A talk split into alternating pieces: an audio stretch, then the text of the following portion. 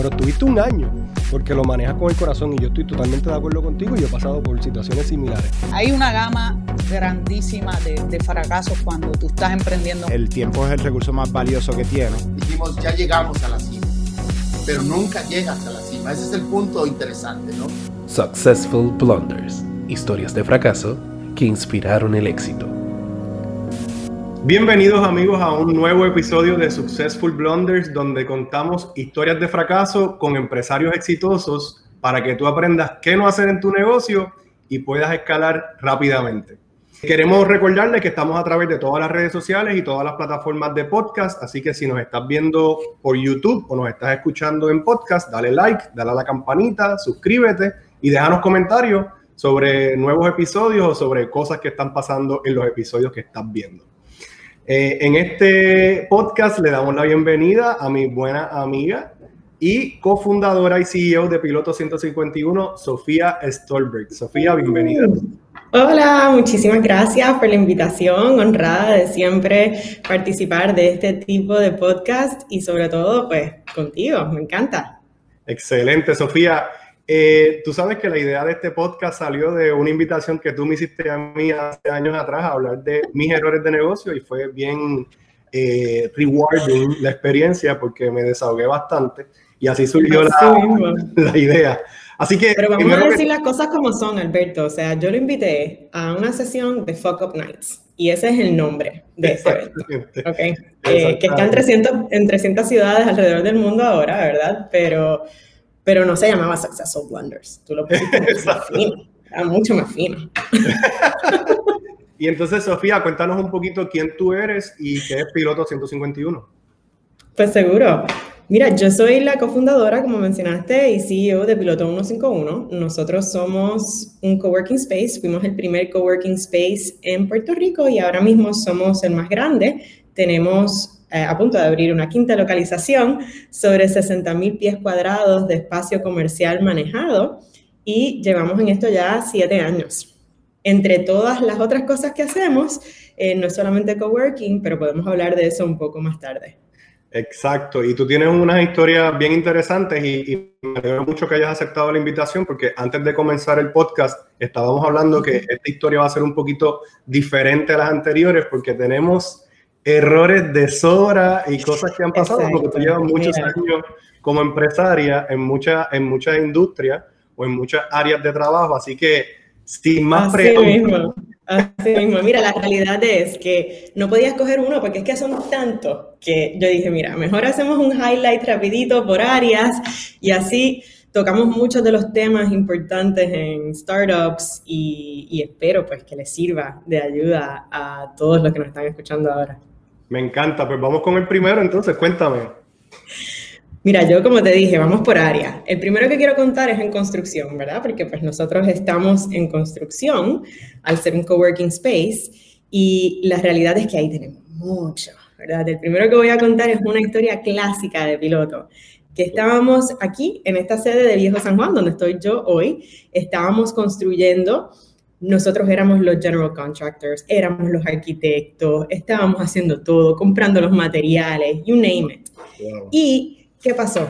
En el viejo San Juan, por ser histórico, pues aparecen sorpresas de la nada, que no sabes hasta que empiezas a construir. Pues aquí nos pasó de todo. Al final nos quedamos sin dinero para los muebles. Y así fue que realmente nacieron las mesas de ping-pong icónicas de Piloto 151. Porque quiero que sepan todos que cuesta menos comprar una mesa de ping-pong en Sears que hacer una mesa de madera, una tabla de madera. Pero Así que, que eso fue lo que pasó. Parece, parece, que era parte de la decoración porque yo, yo he estado muchas veces en esa área del coworking de San Juan, que fue el primero el primero, el primer coworking en Puerto Rico y el primero de, de, de, las localizaciones de ustedes, ¿correcto? Sí, correcto, correcto. Y yo decía, mira qué interesante, unas mesas de ping-pong como, como mesas, está bien chévere. Así que eso fue un... Te quedaste sin dinero para terminar la decoración. Me quedé sin dinero porque obviamente nos fuimos super over en el presupuesto de construcción. Y entonces de repente dijimos, anda, ¿y cómo vamos a molar esto? Así que me encanta contar esa historia porque la realidad es que yo creo que la definición, la mejor definición de empresarismo que yo he encontrado allá afuera es la de Harvard Business, ¿verdad? Donde lo que dicen es que empresarismo realmente es el pursuit, el relentless pursuit of opportunity with the resources that you currently have at hand, ¿verdad? Así que todos sabemos que si tuviéramos recursos ilimitados, pues, oye, todo es posible cuando tienes recursos ilimitados. Pero lo que es realmente difícil del empresarismo y de starting up es poder hacer cosas extraordinarias con muy pocos recursos. y eso es un perfecto ejemplo de eso. Nosotros hicimos un pivot rápido y incorporamos entonces el tema de las mesas de ping-pong, lo hicimos parte del branding. Ahora no tenemos las mesas de Sears, ¿verdad? Tenemos unas mesas de ping-pong custom mucho más nice. Pero, eh, pero sigue siendo esa misma lección de que no nos tranquemos cuando vemos adversidad, cuando nos quedamos sin chavos, cuando no, no tenemos otra vía y simplemente miremos la oportunidad en la situación. Que hay muchas personas que, eso es bien interesante, tengo dos puntos que comentar aquí. Número uno, que también esto me trae el, el tema de cuando uno es empresario, el tema de enfocarse. Porque como uno tiene esa vena empresarial, uno siente que si tiene los recursos puede hacer un montón de otras cosas y no necesariamente eso va a ser productivo para tu negocio principal. Totalmente. Y me encanta que mencionas eso porque es como un segue perfecto a otra área donde también tengo muchos F-Ups. Espérate, pero entonces el, segundo tema que te iba a comentar era que también muchas personas cuando encuentran el primer roadblock se trancan y como que dicen, yo traté, pero no me salió y pues me fui a hacer otra cosa. Y ese punto que mencionaste también es bien importante porque no te puedes quitar. Tienes que tratar de continuar adelante y, tratar de, con los recursos que tienes, eh, make it happen. Exactamente, exactamente. Pues mira, vamos, vamos ahora a finanzas, que aquí yo creo que muchos empresarios tienen una debilidad, ¿verdad? Estoy haciendo una sobregeneralización, pero yo conozco muchos empresarios y muchos le huyen a los números, ¿verdad? Dicen, ah, eso no es lo mío, yo creo productos, yo soy visionario, yo puedo hacer muchas cosas, pero en la finanzas, uh, ¿verdad? Así que aquí en el punto que tú mencionaste de enfoque, esto es súper importante. Cuando nosotros empezamos piloto, mira que nosotros hicimos cuánta cosa había. O sea, eso era una línea de servicio tras otra y francamente una perdedera de tiempo, ¿verdad? No fue hasta mucho más tarde en mi carrera empresarial, lamentablemente, que yo aprendí que de verdad, para tú crecer, Tú no, no puedes manejar tu negocio con el PNL, lo tienes que manejar con el balance sheet, ¿verdad? Eso es una cosa que, que, que tú lo sabes porque lo aprendimos juntos, ¿verdad? en uno de estos programas empresariales. Pero la verdad que te puedo decir es que nosotros le metíamos ahí a, mira, concierge services, todo el mundo quiere concierge services, vamos para allá. Entonces, no sé si sabes, pero concierge services con el tipo de clientela que nosotros tenemos Ave María. O sea, la cantidad de horas que le metimos a eso que realmente después no eran rentables. No son rentables. Y si vas a manejar entonces ese, e, ese negocio con el PNL o vas a usar el PNL, pues para usar el PNL adecuadamente, entonces saca tus partidas como porcentaje de ventas totales, de ingreso total, para tú entender qué es verdaderamente lo que es rentable y dónde deberías de estar gastando la mayor parte de tu tiempo. Y ahí fácilmente yo me hubiese dado cuenta que esa línea de concierge que nosotros hicimos, mira, eso yo lo tenía que haber descartado de la primera. Al primer cliente tenía que haberle dicho, ¿sabes qué? Gracias, adiós. eso no hace chavo. ¿Y cuánto tiempo Vamos para la próxima. ¿Cuánto tiempo tuviste esa línea aprendida? Varios años, varios años, varios años. Mira, sea, me tomó mucho tiempo el tema del profit and loss y el balance sheet, y también yo creo que es bien importante el cash flow, que muchas personas no lo miran porque no sale automáticamente de muchos de los sistemas de contabilidad que están allá afuera, pero eso es eh, primordial. Y a mí también me tomó muchos años porque yo era programador, no era, no era accountant ni tenía el conocimiento. O sea que esa lección que tú dices de estar bien pendiente a los números, yo creo que también es súper importante y muchos empresarios no le prestan atención porque o están inventando, o están mercadeando, o están haciendo otras cosas. Y no es delegable. Los números no son delegables. Aprendan eso. O sea, los números son tus números y con eso es que vas a poder crecer. Porque en el balance sheet vas a poder hacer cosas que nosotros no hacíamos. Por ejemplo, yo que estoy en coworking, imagínate tú si al principio yo cobraba la renta, ¿verdad?, de, de, los miembros de piloto al final del mes. ¿Qué? Cobrar al final del mes, porque así es que tradicionalmente se cobran real estate.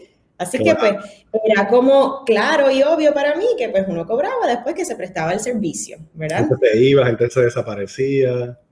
Eso es un problema de cash flow gigante. Así que un buen día, como tres años ya operando, yo dije, ¿sabes qué? Vamos a cambiarlo de la noche a la mañana y empezamos a cobrar todos los primeros de mes. Y te hago una pregunta. Eso, que es un tema de balance sheet, eso que es un tema de balance sheet, de adelantar las cuentas por cobrar, ¿verdad? Sí.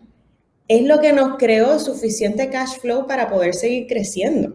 Así que esas son cosas bien importantes. O sea, cosas pequeñas que puedes hacer simplemente mirando tus cuentas por cobrar y tus cuentas por pagar. Estirar el chicle un poco más para que tengas un ciclo de cash más largo. Super lección, super lección, me encanta. Y una pregunta, ¿la comunidad eh, respondió bien o tuviste personas que, que, que, pensaron que no era justo y se querían ir o, o tuviste bajas por, esa, por ese cambio?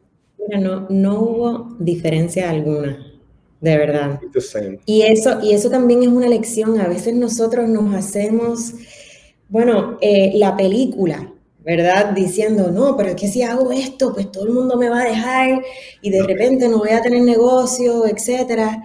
La realidad es que el punto importante ahí es cómo lo manejas, cómo tú lo comunicas y por qué estás haciendo la movida. Y oye, a veces es uno a uno, a veces es uno a uno, pero si tú lo haces personalizado lo haces bien y le das tiempo a la gente, no lo haces simplemente de un día para otro, vas comunicando, vas dando, llevando ese mensaje, vas a poder hacer esos cambios. Y son fundamentales para manejar tu negocio y sobre todo para tener ese cash para poder seguir creciendo. Totalmente de acuerdo. Excelente, excelente lección también. No, no ir, dejarte llevar por tu inner voice de duda, sino por los libros y por los números y, y, hacer las cosas. Mira cómo te salió muy bien, qué bueno. Así mismo. Pues mira, este, tú, tú de verdad que tú, tú conoces esta historia. Este es en Product Development, ¿verdad? Eh, y no tiene que ver con piloto, de hecho. Ahí yo tengo muchos blunders en Product Development. Pre-piloto, pre-piloto. Esto era, o sea, o piloto estaba, no, piloto estaba ya arrancando, pero yo tenía como tres trabajos cuando piloto empezó, porque como buena empresaria, minimizando los riesgos, pues yo no me tiré del todo a piloto hasta que yo no supiera que eso verdaderamente iba a arrancar, iba a poder aguantar, todo ese tipo de cosas. Así que yo tenía como mis backups. Eso es bien normal también. Claro, y, en realidad es la mejor manera de emprender, porque así te aseguras, ¿verdad?, que puedes cumplir con todas tus obligaciones personales. Oye, eh, si eres mayor, pues tu hipoteca, eh, tus hijos, si los tienes, etcétera. O sea, ser empresario no se trata de tirarse por un riesgo, ¿verdad? Se trata de calcular ese riesgo, ¿verdad? Calcular ese riesgo muy bien y saber cuándo es que te tienes que tirar, ¿verdad? Y a esto va esto de product development. Eh, nosotros lanzamos una startup que nunca lanzó. háblame, háblame de experiencia. Que se llamaba A Tiempo. Y entonces la idea de A Tiempo, en su momento, ¿verdad? Porque esto fue como hace 10 años. No, Alberto, ¿hace cuánto tiempo fue esto? Hace como 10 años. Sí, 10, 10. Vintage. estamos ya entrando a vintage, ¿verdad? Pues la idea de tiempo realmente era muy similar a lo que está haciendo Brain High hoy. es verdad, que, sí. pero sabes que, sabes que eso tiene que ver mucho con el, el product market fit o cuando tú estás eh, adelantado, porque tú, tú habías escuchado, o por lo menos yo escuché de Uber muchos años antes de Uber, y escuché de las compañías que hacían delivery muchos años antes de, de las compañías que están haciendo delivery ahora, pero en ese momento no funcionó porque el mercado no estaba listo. No estaba listo. Ese, ese, ese mismo es el punto. Nosotros creamos un, un Rolls Royce de producto. O sea, ese producto era, olvídate, un Ferrari que iba por ahí, pero nadie lo quería. nadie lo quería. Yo estuve muy cerca de ti en ese tiempo y la verdad es que el producto estaba excelente. Eh, todo lo que hacía estaba brutal, las integraciones que se lograron hacer. ¿Qué era lo que hacía el producto para la audiencia? ¿Qué era lo que hacía a tiempo? Pues mira, a tiempo era un sistema completo, una plataforma, porque eso es lo que era. O sea, nosotros nos fuimos en el viaje de construir un megaproducto. Era una plataforma que permitía que los doctores pudiesen no solamente hacer la calendarización de todas sus citas, sino que tenía eh, el chatbot eh, automatizado. Eh, te hacía también todas las llamadas automatizadas. Bueno, era, era una cosa excepcional, que yo decía, pero es que es imposible que los doctores no quieran esto, porque además les estamos ahorrando tiempo, esfuerzo, les estamos bajando la cantidad de no-shows a, las, a las citas, ¿verdad? Estamos asegurando que las citas se den más puntualmente, mayor satisfacción. Bueno, hacía de todo. ¿Qué no hacía esa plataforma? Y cuando llegamos al mercado, los doctores estaban súper cool con su hoja de Excel, manejando vidas en hojas de Excel con su hoja de Excel y con el papel y lápiz. Y con el papel y el lápiz. Y no querían pagar, no querían pagar. Y no era un producto caro, ¿verdad? Pero, pero en, su momento no, no, querían pagar 300 dólares al mes, que era lo que costaba la, la suscripción a la plataforma, con toda esa funcionalidad, ¿no? Así que yo después de esa, que nos dimos duro, porque la realidad es que construimos un super producto, dije, la realidad es que aquí es donde uno aprende de verdad. Que no puedes hacer ni una sola línea de programación, ni una sola, hasta que tú no sepas si tú tienes un cliente al otro lado que está dispuesto a comprar ese producto. Pero sabes que... Eso mismo fue lo que hicimos con Piloto Medio ahora, o sea, 10 años más tarde, de verdad. Eh, creamos otro producto tech que estamos lanzando, estamos en esas áreas, eh, en ese early stage todavía, ¿verdad? Pero teníamos clientes alineados y nosotros mismos lo necesitábamos y lo usábamos todos los días. Así es que no invertimos en esa programación hasta estar completamente seguros que realmente había un product market fit. ambos nos enamoramos de, del problema que había para nosotros como clientes. Porque nosotros, por lo menos yo sentía que si podíamos mejorar la experiencia del cliente en no tener que esperar tanto o poder conseguir al doctor más rápidamente, pues iba a ser un palo. Pero nunca yo fui a hablar con un doctor y preguntarle si le interesaba o no. Y yo creo que es bien importante, después de haber hecho esta intervención contigo y haber pasado por este proceso, este, participé de iCorps como mentor, by the way, y yo aprendí tanto, yo aprendí tanto porque eh, iCorps de Guayacán lo que te dice es, sal a la calle y pregunta y pregunta y pregunta. Y entonces ahí es que tú te das cuenta si verdaderamente el producto va a servir o por lo menos si hay un product market fit o si alguien lo quiere. Exactamente, exactamente. Y eso es tan y tan importante porque la realidad es que no se trata solamente de la inversión monetaria que tú haces, sino la inversión en tu tiempo. Eso es un costo de oportunidad. Así que tú lo que quieres hacer es fail fast and cheaply. Claro. O sea, tú quieres darte cuenta bien rápido que nadie quiere tu producto y gastar lo menos posible en eso, en tu tiempo y en dinero. Y, y mira qué lección más importante que realmente pienso que si están escuchando al otro lado y han pasado por este, esta travesía de lo que es el empresarismo, muchos de ustedes se pueden identificar y si no lo han hecho, definitivamente salgan a la calle a encontrar esos clientes antes de crear la solución.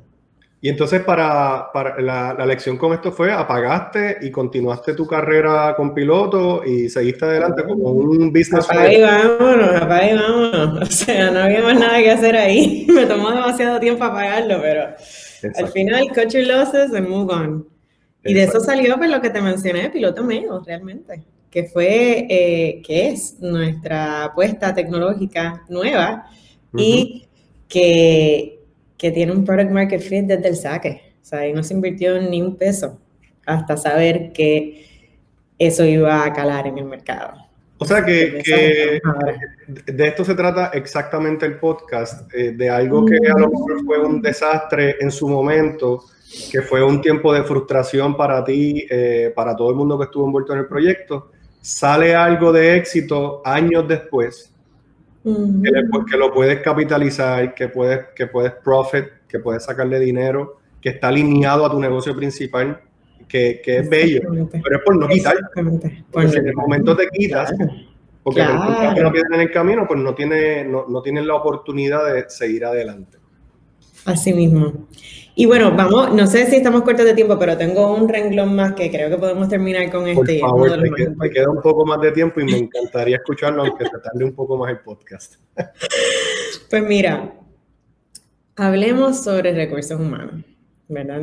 Eh, esta es un área también que siento que, que muchos de los empresarios que conocemos, ¿verdad? En el ecosistema, a lo mejor no tienen esa, ese peritaje, ¿verdad? Correcto. Casi como las finanzas para los empresarios, como, uy, pues no sé, ¿verdad? Recursos humanos, ¿qué es eso?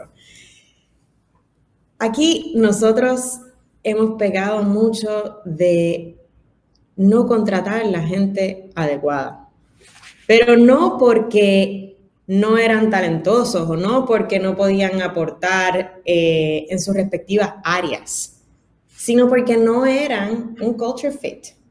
¿Ok? Entonces, ¿qué significa eso? Por favor. Realmente, realmente yo con los años, yo no sé si te ha pasado hasta a ti, Alberto, pero con los años, yo he aprendido que culture, eat strategy for breakfast, lunch and dinner, ¿verdad? Eso es, Totalmente, eso es lo más importante. Yo he llegado a la conclusión que mi trabajo más importante como CEO de Piloto 151 es right people, right seats, ¿verdad? Eh, y, eh, o sea, hace poco aprendí esto y llegué a este aha moment, pero no te puedo decir la cantidad de veces que nosotros contratamos gente que no era un fit apropiado para piloto y se quedaron demasiado tiempo con nosotros. Y eso a su vez estancó nuestro crecimiento, realmente, ¿verdad? Así que fue una combinación de cosas. Primero que yo no había ni definido bien lo que era la cultura nuestra y lo que nosotros queríamos que fuera esa cultura, ¿verdad? Pero, pero déjame, Porque- detenerte, déjame detenerte un momento. Cuando se dicen los expertos, yo estoy 100% de acuerdo con esto, cuando tú no defines tu cultura, la cultura se define sola y no Sí. necesariamente es la cultura que tú quieres en tu empresa y no refleja tus valores. Exactamente, exactamente. Y de eso es que estamos hablando. O sea, yo, la realidad es que cuando uno está en startup, pues todo es shiny and new y uno piensa que todo el mundo que uno va a contratar es empresarial y que van a realmente hacerlo porque les encanta. Y uno tiene tantas emociones, ¿verdad? De, lograr empezar y arrancar un negocio que uno da por sentado esa parte de la cultura. Dice, pues esta es la cultura, porque es que así es que tiene que ser. Y entonces vas creciendo y tú todavía estás pensando que tu cultura es la misma que cuando tú empezaste, ¿verdad? Sí. Pero tienes mucha gente alrededor de ti que no empezaron cuando tú empezaste, ¿verdad? Y que no saben cuál es la cultura. Entonces tú te pones a reclutar gente y reclutas gente tal vez por las capacidades que tienen o por el resumen que tienen o por las referencias que tienen, pero no los reclutas en base a la cultura que quieres crear porque ni lo pensaste, simplemente no hiciste ese trabajo. Entonces, ¿qué es lo más importante? O sea, yo, yo de esto, mira, cuánto cantazo yo me he dado aquí. O sea, aquí sí que, que olvídate, yo, yo he arrastrado el piso, realmente. Y, y tengo que decir, tengo que decir que hoy en día nosotros estamos más listos para crecimiento que en cualquier otra etapa empresarial nuestra, precisamente porque hemos definido lo que es la cultura de piloto, tenemos nuestros core values bien alineados y a tal punto, te digo, a tal punto, Alberto, que los core values son la premisa de los performance reviews en piloto.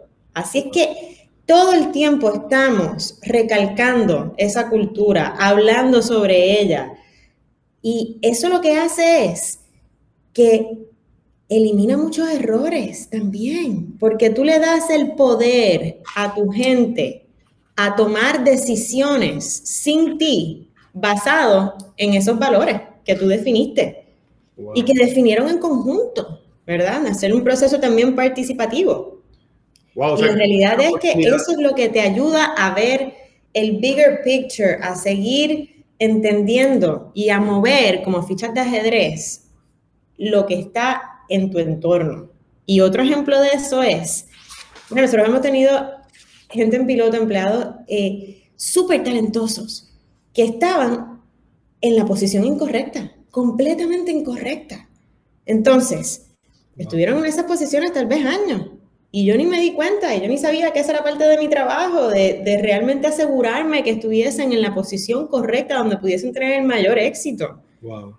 ¿Y qué pasa? Entonces empecé a caer en cuenta de la importancia de esto.